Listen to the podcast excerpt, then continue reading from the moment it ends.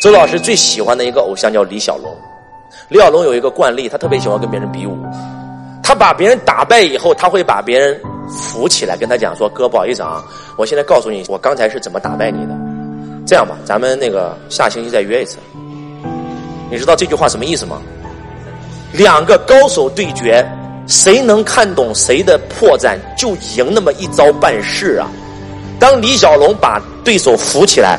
告诉对手他是怎么打败的他，就证明着这一招下次不能再用了。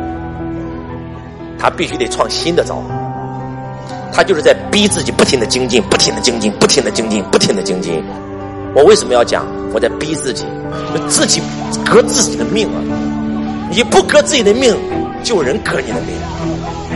我愿那把刀掌握在我手上，我永远不要做别人那个刀下面的肉，我想做制刀人。你听周老师的课，你会发现每次都不一样。为什么？因为我在不停的更新，不停的更新，不停的更新。我今年的我一定要比去年的我高无数个位次，就逼自己不停的开新课，不停的开新课，不停的开新课，逼自己。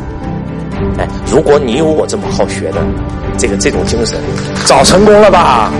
就是这样，自我升级啊，自己革自己的命啊。男人不对自己狠一点，这个社会就会对你狠狠。